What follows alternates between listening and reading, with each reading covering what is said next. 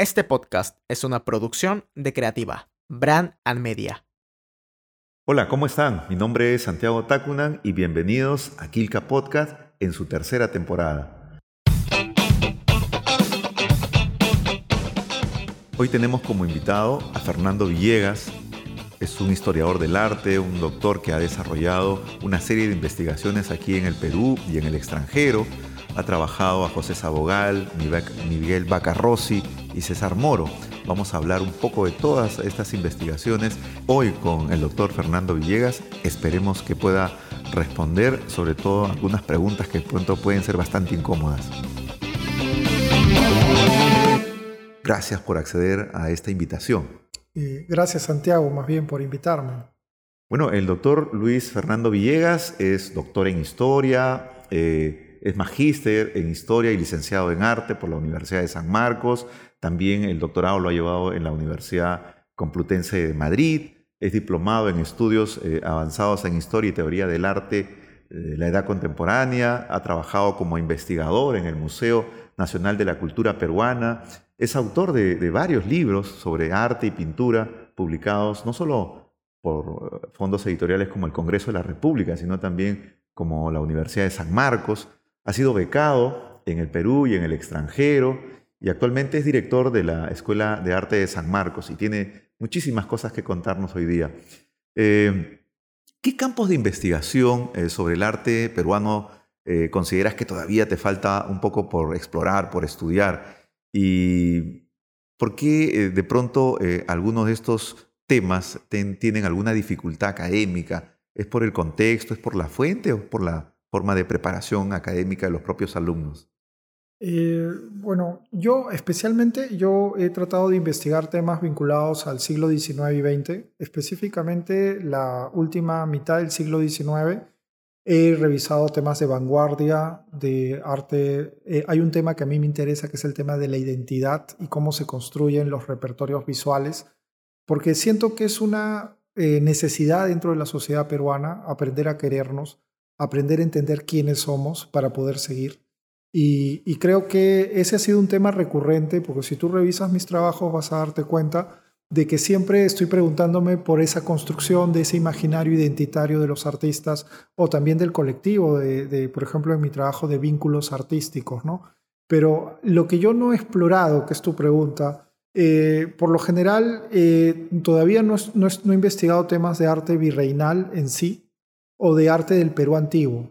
¿Por qué razón? Bueno, en realidad eh, me interesaba mucho el siglo XIX y XX, pero no he descartado revisar eh, el, virreinato, y, porque creo que en el virreinato hay muchas cosas que todavía se pueden ver en el siglo XX y que tendríamos que analizar, ¿no es cierto?, para poder entendernos como peruanos que somos.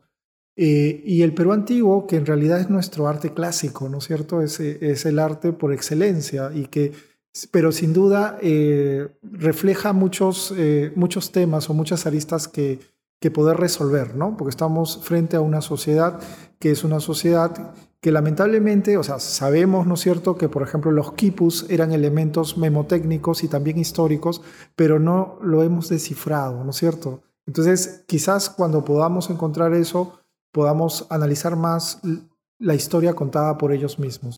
Algunos especialistas consideran que para poder eh, encontrar todos estos elementos de la identidad peruana, eh, justamente tratan de retroceder lo más que pueden en el tiempo, ¿no? En este imaginario colectivo de, la sociedad andina. Y más bien eh, consideran que esta imagen, que la república, esta época contemporánea, no refleja toda, toda esa esencia de la peruanidad y claro, en el estudio de la iconografía, pues, eh, como en, cualquier especialidad, incluida la historia, son tantos los temas que hay que finalmente tratar de investigar y abocarse a un tema de pronto contemporáneo como es el caso tuyo, es quizás de pronto también alcanzar fuentes eh, eh, a disposición ¿no? en las bibliotecas y en los archivos. ¿Ese es el caso o has tenido otra dificultad en todo caso para poder abordar las fuentes? Por lo general, eh, cuando uno revisa arte contemporáneo, por ejemplo, una de las eh, fuentes importantes es los periódicos, ¿no es cierto? Las publicaciones que dan cuenta de las exposiciones de los artistas, los catálogos. Pero eh, cuando también, por ejemplo, las colecciones privadas, el acceso a las colecciones privadas siempre es un problema, ¿no es cierto? Pero cuando uno analiza, por ejemplo, eh, eh, ingresar a fuentes vinculadas al arte virreinal, también el ingreso a los archivos y a los conventos se vuelve también difícil, ¿no es cierto? Entonces, eh, creo que cada, cada área del arte peruano tiene ciertas ventajas y desventajas, ¿no es cierto? Por ejemplo, periódicos que de repente tú sabes que existen porque los anuncian en otros periódicos, pero que no los encuentras y que tal vez puede estar en una colección privada y no pública, ¿no es cierto?, de difícil acceso, porque probablemente no, no se encuentre en la Biblioteca Nacional. Eh, y si fuera que quieres abordar el tema de la época colonial, eh, ¿tienes las herramientas en el sentido de, de, las lecturas paleográficas, por ejemplo, para alguna documentación? Porque conversaba con algunos compañeros que son de historia también y que se han dedicado al tema del siglo XIX o XX en algunos casos, y era justamente por esta debilidad ¿no? de esta disciplina que nos ayuda a recabar la información de, los documentos. Y incluso me decían, bueno, puedo llegar hasta el 18, pero ya el 17 no me pidas tampoco, el 16 menos, ¿no? En tu caso, eh, no, hay, no hay ninguna dificultad en la paleografía. No, no habría, porque en realidad eh, desde, desde mi formación sí he llevado cursos de paleografía, ¿no es cierto? Eh, solo que tal vez cuando yo, o sea, empecé el tema de la investigación, no es que yo no me interese el virreinato o el arte del Perú antiguo, pero siento que son, de alguna manera, abordarlos requiere de instrumentos mucho más, eh, por ejemplo, la paleografía o temas vinculados al acceso a los lugares específicos donde está esta información, ¿no es cierto? Pero no, no tendría problemas en el tema de la paleografía. Ah, genial. Eh, Tú has radicado eh, bastante tiempo en el extranjero gracias a una serie de becas que has podido ganar y muchas de tus investigaciones que finalmente después se han traducido en, libros eh, tratan sobre personajes, temas de estos países donde has radicado. ¿Esto es por un tema de exigencia académica, una manera de decirle gracias al país que te ha dado la beca o cuál ha sido la inclinación para que hayas podido elegir estos temas? Eh, bueno, yo estuve, en, radiqué cinco años en España y estuve, ah, bueno, haciendo la tesis doctoral, ¿no es cierto? Eh, yo creo que es parte de, ¿no? O sea, hay una parte de agradecimiento, pero hay otra parte que me lleva a mi propia investigación, porque yo anteriormente había escrito sobre Teófilo Castillo, y Teófilo Castillo es un hombre que vincula mucho la relación con España nos habla, por ejemplo, de que cuando está visitando eh, un patio conventual en Lima, como el convento de Santo Domingo, él está viendo Andalucía, está viendo Granada, y, después revisé también el trabajo de José Sabogal, y Sabogal también preguntándome sobre una identidad mestiza, porque él entiende la peruanidad a través de lo mestizo, y Sabogal, cuando está viajando por España, también está diciendo que se siente parte de esta tierra, pero al mismo tiempo que no. Entonces, yo creo que eh, haber trabajado a Castillo primero y luego a Sabogal me llevaron hacia España, ¿no es cierto? ¿Por qué? Porque tenía que reconocer un poco cuál es esa tradición, de qué ellos estaban hablando cuando hacían estas impresiones que le daba España. Y, por otro lado, entendí que hay una identidad, y eso lo digo en mi tesis doctoral, que en realidad es hispanista y hasta hispanófila. y esto se da cuando, por ejemplo, se dan las celebraciones del centenario de la independencia. Tenemos a Augusto Beleguía, presidente en ese momento, que eh, manda construir un monumento a los españoles caídos en el 2 de mayo. No incluye a los peruanos, ojo, y lo piensa para el cementerio de Lima, pero después las propuestas son más vistas en diarios españoles que en peruanos. Entonces, entender nuestra diversidad y nuestra heterogeneidad implica de que hay procesos identitarios que se han dado a lo largo de la historia peruana y que se han reflejado en monumentos artísticos, ¿no es cierto? Entonces creo que es, es eso, ¿no es cierto? Creo que mis trabajos anteriores me llevaron a, España y a hacer el doctorado ahí, pero también siempre hay un agradecimiento enorme porque, claro, eh, darme una beca y darme eh, la posibilidad de poder seguir mi, el doctorado siempre es algo para mí que, tiene una gratitud enorme a España. Claro. Y en, la tesis de doctorado, ¿Cuál ha sido lo más difícil? Eh, bueno, en la construcción de la parte de marco teórico, la metodología, pero en el acceso a las fuentes, eh, ¿cuál es la parte más difícil que has tenido que superar o te ha implicado mayor tiempo, dedicación, preocupación? Eh, la parte vinculada, por ejemplo, a artistas como César Moro, ¿no? César Moro es un artista peruano que viaja, a, digamos, en 1925 a Francia eh, está vinculado con un grupo español, porque yo en mi tesis trabajo los vínculos entre españoles que están en Perú o peruanos que están en España, ¿no? Y creo que, eh, digamos, lo que, lo que une a ambos es esta vinculación con una identidad, ¿no? Una construcción identitaria. Eh, para Moro tuve que ir, por ejemplo, a Tenerife, Espacio de las Artes, que es un lugar que está en las Islas Canarias, eh, y tenía que ver una colección que estaba en Perú, ¿no es cierto? Una colección privada, por, por suerte tuve acceso a ella. Eh, entonces era, digamos, mucho más difícil tal vez encontrar la información sobre él en, lugares públicos, ¿no? En bibliotecas públicas era bastante complicado porque era a través de lo privado, ¿no? Porque su colección se dispersó.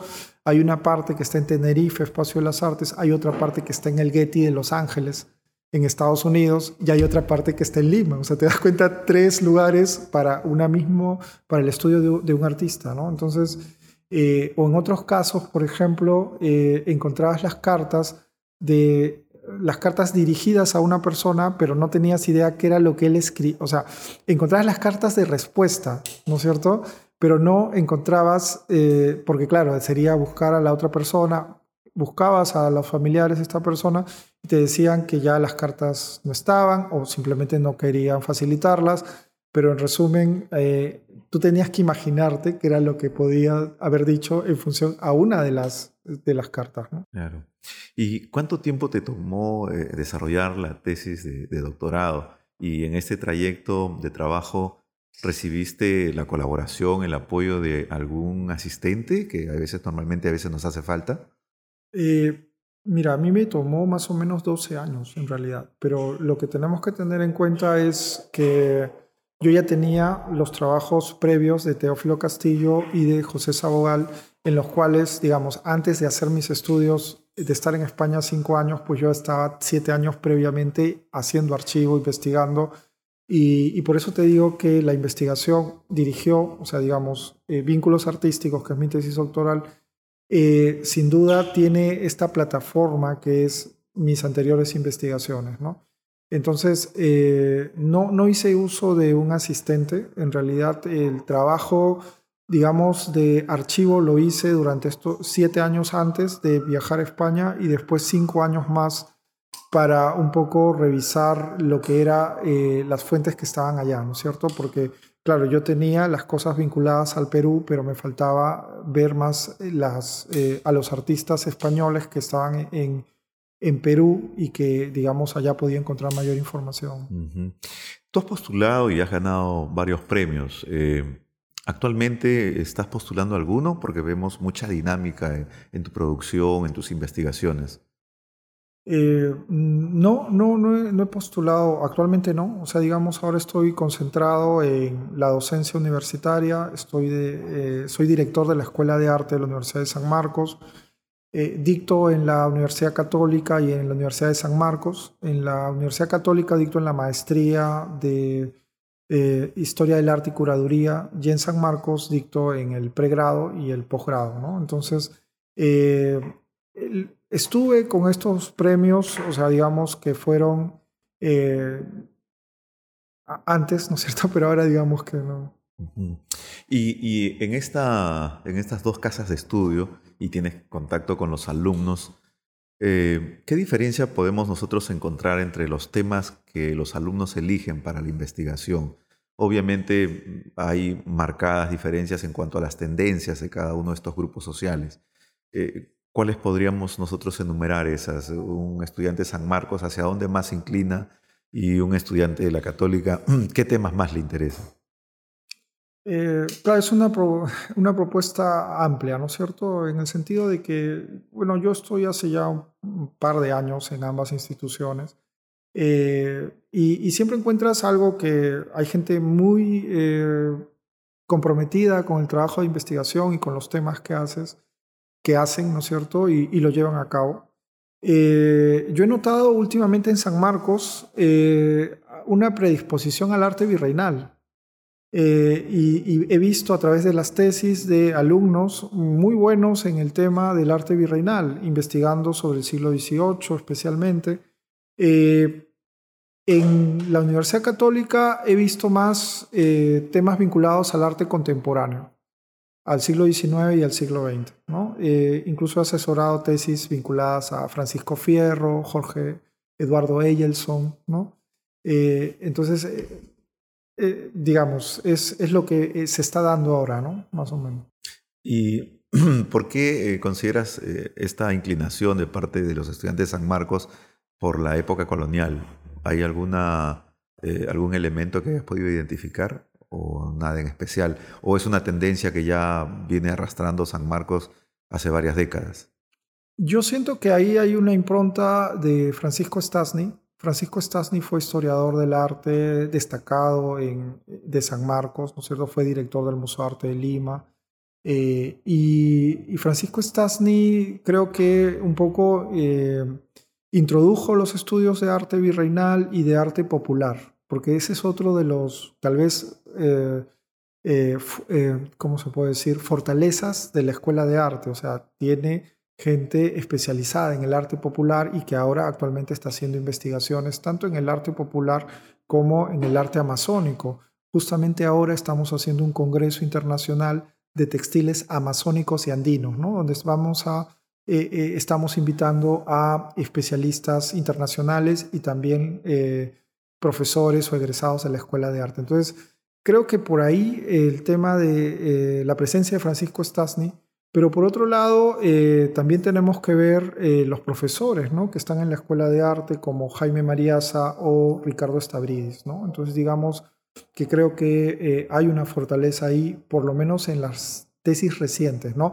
No obstante, también se ven tesis de arte del siglo XIX y XX, ¿no? Que son eh, importantes y ahí podríamos destacar la presencia de Nanda Leonardini, ¿no? También, o Marta Barriga también. O Marta Barriga, claro. Claro.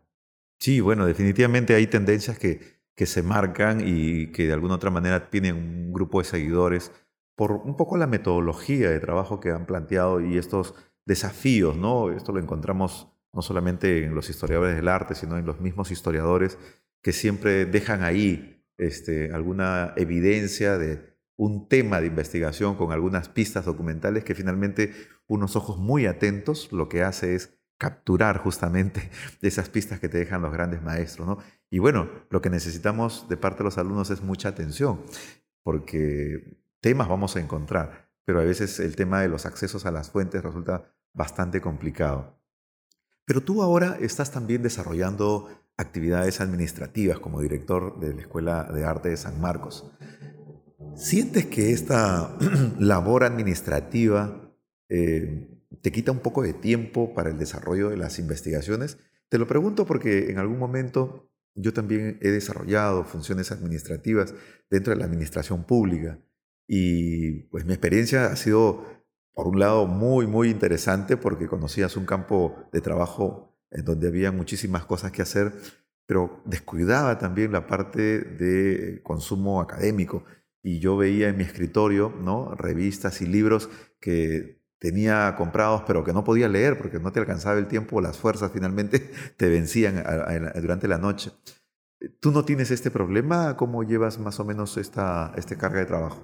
Bueno, yo lo asumo como un reto, ¿no? Eh, el tema de, del trabajo administrativo es algo que tendría, tenía que darse en algún momento. Yo estuve también de director general de, eh, del eh, Centro de Investigaciones y Desarrollo Tecnológico en la Biblioteca Nacional. Eso fue cuando regresé recién del doctorado. y fue mi primer contacto entre la administración pública y, digamos, este proceso, ¿no es cierto?, de querer hacer cosas, ¿no es cierto? Eh, fue una experiencia complicada, ¿no es cierto? Porque siempre hay, eh, bueno, supongo que cuando uno empieza siempre hay todos estos temas, ¿no? Pero en todo caso, creo que en la escuela de arte eh, se tienen que hacer cosas por ejemplo, el proceso de acreditación de la Escuela de Arte, que es, importante hacerlo, ¿no? Porque nos permite tener estándares de calidad.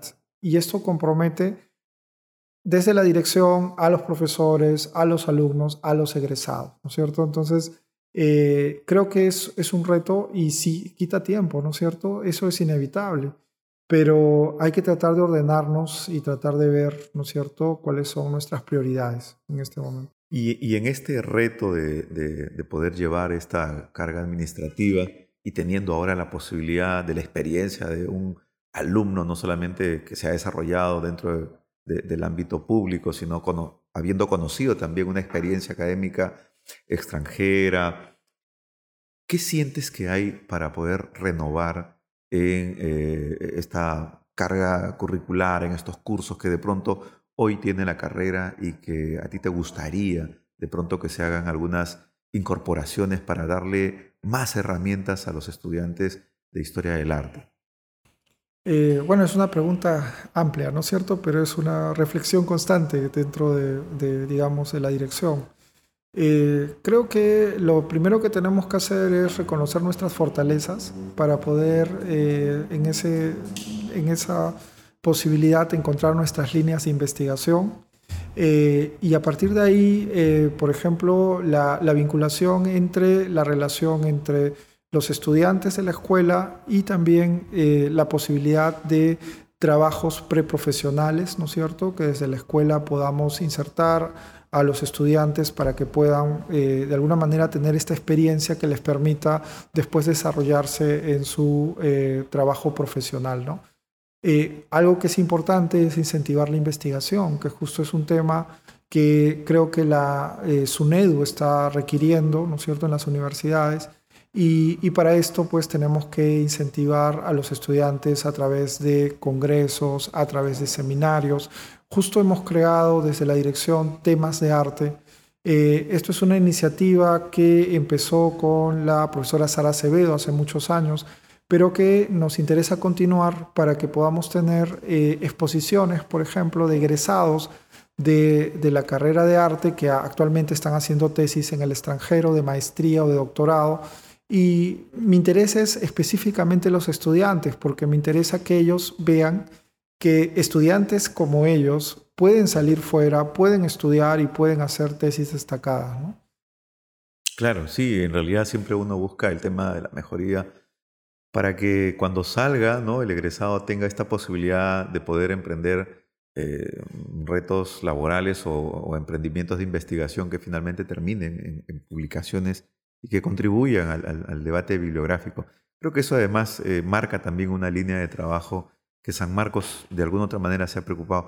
Aunque el mayor ejemplo, pienso, no sé si coincides conmigo, es que los profesores investiguen. Yo, eh, pues, yo vengo de una eh, etapa de formación donde muchos de los profesores nos inculcaban el tema de la investigación, pero que hasta que alguien hacía un rastreo, ¿no? de ver cuántos libros ha publicado este profesor o, qué artículos ha publicado en los últimos años, y a veces no encontrábamos nada, así literalmente nada. Y entonces decíamos, ¿cómo nos habla de investigación si el profesor no investiga? Entonces creo que ahí, eh, pues eso también marca también una, una propuesta metodológica, ¿no? El ejemplo de, de investigar desde los maestros hace que los alumnos también se involucren o en estos proyectos de investigación, como lo, ha hecho en algún momento Nanda, de formar estos equipos en donde cada uno de ellos hacía una partecita que finalmente terminaban de completar un tema grande y sacaban publicaciones y los chicos tenían reconocimiento de los créditos de investigación. Para un estudiante eso es pues obviamente una plataforma, un impulso que toma dentro de su carrera, ¿no? Y creo que de esos ejemplos también seguimos viendo en San Marcos. Eh, en tu caso, vemos que hay muchísimas publicaciones eh, y la mayoría de ellos, de alguna otra manera, son temas bastante novedosos también. ¿Cómo finalmente eliges tú un tema? Eh, ¿Buscas la efemérides como algunos o, es acceso de fuentes? ¿Cómo, eliges los temas? bueno, mi interés por los temas radica mm, por temas que yo me pregunto en torno a, digamos, la sociedad peruana. Eh, un tema de la identidad es algo que siempre me ha preocupado porque creo que es algo que todavía no está resuelto en el país y creo que se vio hace muy poco entre todas las cuestiones sociales que han habido. Y, creo que es necesario que, que, lo analicemos, ¿no? Y creo que el arte, o a través del arte, los imaginarios sociales, identitarios, se reflejan. Entonces, eh, por ahí viene el tema, ¿no es cierto? Y a partir de, esta investigación, un poco que he ido preguntándome por artistas que han estado vinculados a esa relación de imaginarios e identidad, ¿no? Eh, por eso empecé con Teófilo Castillo y, después seguí trabajando a José Sabogal. ¿Por qué? Porque tienen propuestas identitarias, ¿no es cierto? Y, siempre me ha llamado la atención Francisco Lazo, por ejemplo, ¿no? Entonces, digamos que hay todo un devenir, o Fierro, que también lo he trabajado en un artículo eh, sobre el costumbrismo ilustrado. pero sí tenemos, ¿no es cierto?, a nuestros artistas que se están preguntando quiénes somos, ¿no es cierto?, qué, qué somos como colectivo. Entonces, eh, ese es uno de los elementos. Otro de los elementos de mi, de mi trabajo es la vanguardia, ¿no? El tema de eh, cómo la vanguardia ha tenido un impacto en el arte del siglo XX, específicamente peruano, y cómo ha tenido sus matices, porque en realidad cuando hablamos de Sabogal y cuando hablamos de Fernando de Cislo, siempre se está pensando en que por un lado está el universalismo de Cislo y por otro lado está eh, eh, la mirada nacionalista, autóctona de Sabogal. Pero Sabogal también hizo vanguardia. Sabogal estuvo en Amauta. Amauta fue una revista de vanguardia y, los eh, elementos que tiene es el expresionismo. Entonces, entender esa confluencia en que en que los que son por lo general pensados desde, desde los focos eh, eh, locales y que no tengan parte de las influencias externas, eh, es mi interés también, ¿no? Entonces, creo que una cosa ha llevado a la otra, ¿no es cierto? En el trabajo de las fuentes, pero básicamente radica en esa pregunta, ¿no? Mi interés por entender imaginarios e identidad. ¿Y esta pandemia, cómo ¿Cómo lo has asumido desde el lado de la investigación? ¿Ha frenado estos ímpetus tuyos, los proyectos que ya tenías? ¿Eres de, los investigadores que a pesar de la pandemia han seguido visitando, han haciendo eh, el tema de la recolección de fuentes? Eh, eh, ¿Cómo ha sido en tu caso personal? Yo conozco a muchos de nuestros colegas que han postergado proyectos, por, en algunos casos porque se cortó el fondo de, de financiamiento, o otros porque en algún repositorio pues simplemente estaban en, eh, eh, cerrados y no podían acceder y era la única fuente que tenían. ¿Cómo es tu caso? ¿Ya tienes una batería de, datos recolectados y en la oficina trabajando o, no ha dificultado nada? Eh, bueno, ha sido todo un, reto, ¿no es cierto?, adaptarse a estas nuevas circunstancias, ¿no? Lo, primero creo que fue el, el, tener presente a la familia, ¿no es cierto?, el núcleo familiar y tratar de cuidarlo y estar preocupado de que podía pasar alguna cosa o que alguien querido se podía enfermar, ¿no? Eh, y lo segundo ha sido eh, no paralizarnos, ¿no? O sea, digamos, eh, por ejemplo, lo bueno es que las clases siguieron, las clases universitarias, o sea, digamos, las universidades tal vez tuvieron un cierto momento en el cual pensaban si, si iba a dar o no pero se adaptaron al tema de la virtualidad. Fue complejo adaptarse a la virtualidad porque en realidad hay una despersonalización, ¿no es cierto? Ya no puedes, eh, creo que es bien necesario estar frente al estudiante para saber si atendió, para saber si comprendió la clase. Eh, y, y en, todo, en el tema de la investigación, pues podría decirte que tengo un archivo que he revisado a lo largo del tiempo y que a mí me ha permitido ponerme al día porque tenía cosas pendientes que hacer, ¿no es cierto? Entonces he, podido publicar algunos artículos, ¿no es cierto?, en base a investigaciones anteriores y en base a documentos que tenía antes, ¿no es cierto? Pero sin duda, porque claro, el hecho de que cierren las bibliotecas o cierren los archivos por temas de salud eh, ha sido pues ese, ese elemento que ha impedido que en muchos casos, ¿no es cierto?, se pueda desarrollar investigaciones, eh, digamos, eh, nuevas, ¿no es cierto? por otro lado, también he sentido de que hay cosas que han tenido que paralizarse. Yo tenía algunos viajes para participar en congresos que se, simplemente se quedaron ahí, ¿no es cierto? Ni virtuales tampoco. Sí, pero en, realidad no es lo mismo. O sea, es como lo virtual tiene su encanto porque permite que, que las personas se puedan acercar eh, de distintas partes del mundo, pero creo que la cuestión de la presencialidad es, es muy importante, ¿no?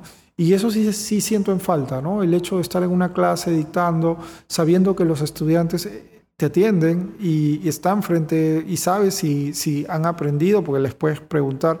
No es lo mismo con la virtualidad. O sea, ahí sí siento ciertas reservas. Siento que sí es importante por la coyuntura hacerlo de manera virtual, pero esperemos que pronto haya esa presencialidad, porque creo que sí es un eh, elemento importante, ¿no? O sea, digamos, eh, eh, sabemos que no podemos, ¿no es cierto?, exigir a, algunos estudiantes por los temas de conectividad su presencia física, o sea, que se pueda ver la imagen de su rostro, pero, pero sin duda para, para un profesor es necesario saber si entendieron o no. Entonces, ahí creo que Creo que la virtualidad todavía no puede reemplazar ese proceso eh, y esa relación de aprendizaje-enseñanza en un aula. No, es posible. ¿Qué, dinámica o estrategia utilizas tú para poder eh, constatar de que tus, alumnos están ahí detrás de, la, de, esta conectividad? En mi caso personal, eh, trato siempre de, preguntar de manera inopinada, así al azar, o a veces hago un tema de, grupos y escojo al azar también para ver si es que han eh, socializado información o en algunos casos alguna un control de lectura que no estaba programada, pero que es parte de, de, un, de, un, aprendizaje que tenemos que hacer. ¿Cuál es la estrategia que tú usas para que tengan esta, digamos, interacción y al menos sientas esa presencia, ese retorno del otro lado, que no solamente es una imagen o una letra en la pantalla? Sí, mira, eh, es justo, Santiago, las estrategias que has mencionado son muy parecidas a las mías. ¿no? Yo hago lo que es, por ejemplo, eh, un foro, ¿no es cierto?, de una lectura asignada donde ellos tienen que participar, ¿no es cierto?, y luego las leemos, o sea, lo que ellos han, dicho, y, empezamos a hablar, porque a veces noto cierta timidez también, a pesar de que están en una en forma virtual, eh, les cuesta hablar, ¿no es cierto? Entonces tú tienes que están, pero al mismo tiempo no están, ¿no? Porque no sabes que, si entendieron o no. Entonces, el foro es una estrategia interesante a través de lecturas asignadas previamente. El hecho también, lo mismo que tú has mencionado, de llamarlos eh, introspectivamente, sin que sepan, ¿no es cierto? Los llamo y a veces me he encontrado que no estaban, ¿no es cierto? Entonces, ahí ya puedes eh, entender, ¿no es cierto? Digamos, quiénes están en la clase y quiénes no. Pero esto agota, ¿verdad? Sí, siento que es el doble de trabajo. Sí, agota. Agota porque es un poco eh, estar más pendiente, ¿no es cierto? Eso es, es también el hecho de que a veces puedes recibir correos indistintamente en distinta hora y en distintos días, ¿no es cierto? Y, y eso también es complicado. Claro, y, el chat y la imagen y los correos.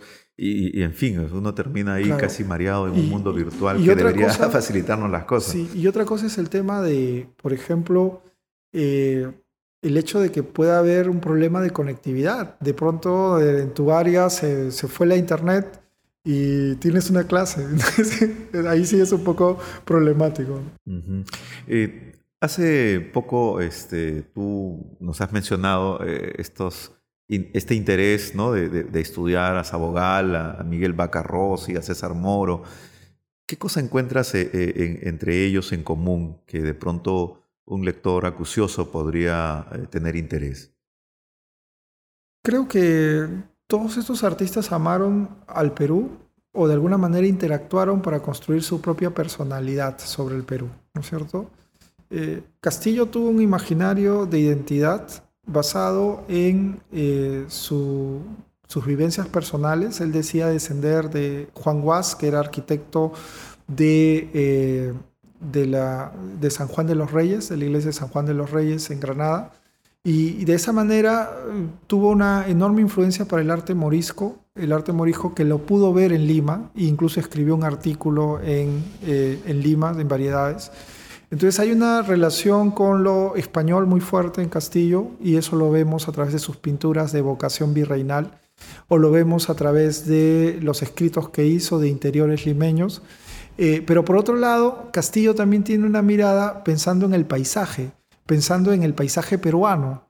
Entonces, cuando vemos un castillo evocador, un castillo que ve la historia, la ve a través del virreinato y la ve a través del Perú antiguo, lo inca, ¿no? Incaísta.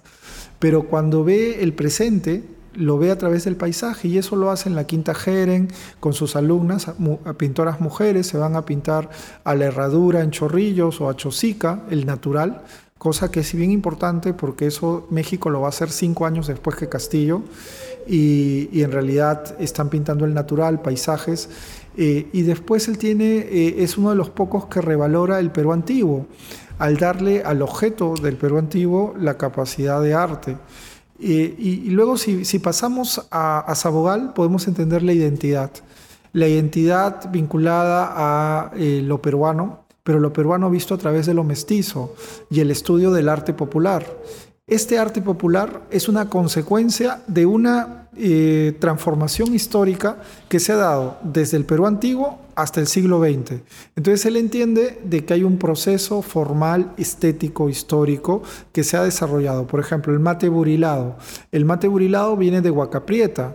Y, después se va a desarrollar, eh, va, va, a estar en el mundo virreinal a partir de mates con elementos donde se incorpora la platería y follajería mudéjar para luego pasar al siglo XX cuando se ve los mates en Ayacucho, se ve los mates en Junín. Entonces él entiende ese proceso y él entiende de que las formas de lo peruano artísticas se han dado desde el, el, legado del Perú antiguo sumado al periodo virreinal y han construido un arte mestizo, un arte peruano. Y, cuando vemos a Vaca Rossi podemos entender un artista que ha estudiado en la Escuela de Bellas Artes y que tiene muy presente la idea de construir un imaginario de eh, héroes, de intelectuales, de políticos y de darnos una narrativa histórica de quiénes son los hombres que, o los modelos a seguir dentro de la sociedad peruana. Eh, y por último, César Moro. César Moro es una identidad compleja, pero es una identidad más personal. Moro no podría ser Moro sin que hubiese vivido en Lima y sin que Lima lo construya a partir de eh, un fenómeno, como se puede decir, de, eh, de construir su personalidad a partir de una ciudad que es bastante cerrada para su propio proceso creativo y personal. Ahora que mencionabas el tema del arte popular, recordaba hace varios años atrás esta discusión sobre, sobre la valía de este concepto, ¿no? sobre eh, el abordaje que hacía de, esta discusión, si es que era arte o no era arte, esa representación de, la, de las propuestas artesanales ¿no? que vienen de diferentes partes de la región. Eso ya está ampliamente superado o todavía hay algunos rezagos ahí que se discuten sobre el concepto. Eh, creo que desde la polémica de Joaquín López Santay, ¿no es cierto?, cuando gana el premio de cultura y se da esta dicotomía entre artesanos o artistas, ¿no? Eh, yo creo que está, tendría que estar superado, pero por lo general a veces aparecen ciertos resabios de que, que no, ¿no? O sea, que hay esos problemas. Eh, básicamente pasa y esto es sintomático, con aquellos objetos que no necesariamente están vinculados a lo universal. O sea, aquellos objetos como el arte del Perú antiguo o el arte popular que tienen lo peruano, o sea, estéticamente están incorporados con lo peruano, o la pintura cusqueña del siglo XVIII. Entonces entran en ese marco de que no son considerados arte, sino son considerados artesanía. Entonces ahí hay un problema y que necesitamos, ¿no es cierto?, tener la posibilidad de, cambiar eh, la, mirada, ¿no es cierto? Porque quizás esos objetos son aquellos en los que se engloba una estética distinta a lo occidental visto desde una manera universal. Sí, te preguntaba esto porque se me venía a la memoria también, eh, yo he trabajado con el doctor Macera 18 años en el Seminario de Historia en San Marcos y en una fecha nos, recordamos que Macera nos dijo que iban a traer unas tejas Amaru. Entonces quedamos nosotros, porque no, no lo tenía dentro de una conceptualización de, de un discurso, de un artículo, algo que de pronto se me hacía muy familiar. Entonces yo en la expectativa decía, una teja Amaru. Y bueno, buscaba el tema de Amaru, pues que eran representaciones así media felínicas. De la... Y cuando trajo, este, era pues muy rudimentaria, pero la característica, el arte, la simbología, el mensaje, pues es una cosa espectacular, ¿no? Y entonces yo recordaba cómo no entender, ¿no? Esta producción artesanal, artística, que tiene pues una, una, cosa de representatividad para el mundo andino que explica muchísimas cosas, ¿no? Y nosotros quedamos fascinados, incluso el doctor Mancera hizo un artículo muy interesante que tocó ahí de manera eh, superficial eso, porque de pronto no era el momento, pero generaba esta, eh, e, esta importancia ¿no? de dar este reconocimiento a este tipo de construcciones que de pronto nacen de la sabiduría más cotidiana, ¿no? del quehacer cotidiano de, un campesino, de, un artesano, y que lo tiene ahí presente dentro de esta religiosidad andina que todavía no ha desaparecido dentro de este mundo contemporáneo y que se ha fusionado en un sincretismo religioso. ¿no? Eh, pero cosas como esas todavía tenemos presente en el debate, como bien lo refieres tú. Sí, es bien importante y qué interesante que menciones a Pablo Macera, porque en realidad es un reconocimiento, él hizo mucho por el estudio del arte popular, tradicional, y, justamente sus investigaciones están vinculadas a esto, ¿no? a entender que somos una sociedad heterogénea y que dentro de esa sociedad heterogénea hay una trascendencia histórica que hace que esa teja amaru, ¿no es cierto?, tenga una importancia enorme para poder entendernos como, como parte de una sociedad como la que somos, ¿no es cierto? Somos cultura madre, somos heredera de 5.000 años de historia. Eh, y, eso está inmanentemente en los procesos artísticos de los artistas peruanos, ¿no es cierto? Eh, pero lo que nos falta, ¿no es cierto?, es tal vez entender, y esto ya lo dice desde la crítica de arte Juan Hacha, la posibilidad de enunciarnos desde nuestro propio proceso estético. Entender nuestro propio proceso estético, que no es igual al europeo, es una de nuestras grandes, eh, una de las cosas pendientes, ¿no es cierto?, para poder entender esa complejidad y creo que Macera lo hizo de alguna manera a partir del estudio del arte tradicional. Claro, y en esta complejidad además entender también que hay algunos sectores negados, no solamente de los afrodescendientes, sino también del mundo amazónico. Yo me recuerdo cuando él intentaba recabar estos testimonios de los shipibos y de, algunas, este, de algunos grupos culturales de la Amazonía, entendían pues que no había ni siquiera museo, te estoy hablando de hace 20 años atrás, no había museos, ¿no? Hasta ahora creo que hay una propuesta museográfica muy elemental, por eso que cuando te escuché al inicio que estás desarrollando un congreso sobre el tema de la textilería amazónica me pareció fabuloso, porque pareciera que en el siglo XXI estamos eh, nuevamente intentando descubrir esta región culturalmente hablando. Y, bueno, culturalmente y también en temas de, elementos extractivos, de explotación económica, ¿no? Entonces decía, qué genial, porque creo que en la medida que nosotros podamos redescubrir todos estos elementos de la peruanidad, de la identidad que nosotros debemos conocer, eh, nos permiten a nosotros abordar de pronto ya no como una tarea pendiente, sino como una tarea que hoy finalmente estamos tratando de completarla para tener esta simbología que nos permite generar una autoestima y un orgullo y una identidad propia, ¿no? Sí, creo que es importante, ¿no es cierto? Eh, este congreso lo es, eh, es, una iniciativa, ¿no es cierto?, eh, que está vinculada a, digamos, recuperar los saberes tradicionales textiles, ¿no es cierto?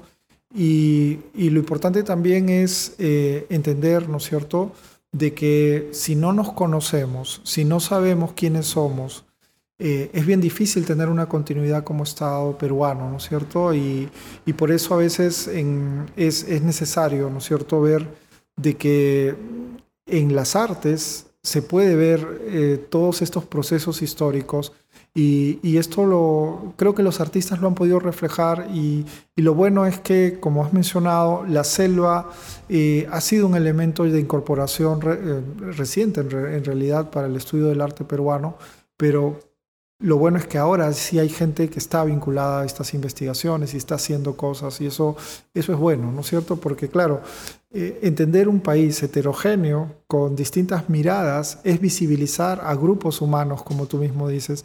Y claro, tenemos sectores como la selva o el mundo afro que todavía merecen ser estudiados y reconocidos a través de su arte, ¿no? Sí, seguramente vamos a dejar muchísimos temas ahí pendientes porque en realidad conversar con el doctor Fernando Villegas eh, seguramente nos debe tomar unos dos, tres capítulos. Muchísimas gracias, doctor Villegas, por la, entrevista. Realmente quedamos agradecidos por, por, esta deferencia que ha tenido y esperemos tenerlo nuevamente aquí eh, eh, en Kirka Podcast y a todos los seguidores que continúan pendientes de nuestras entregas, estén ahí. Vamos a tener nuevas entrevistas y seguramente algunas que ni se imaginan. Muchas gracias. Gracias, Santiago. Nos vemos.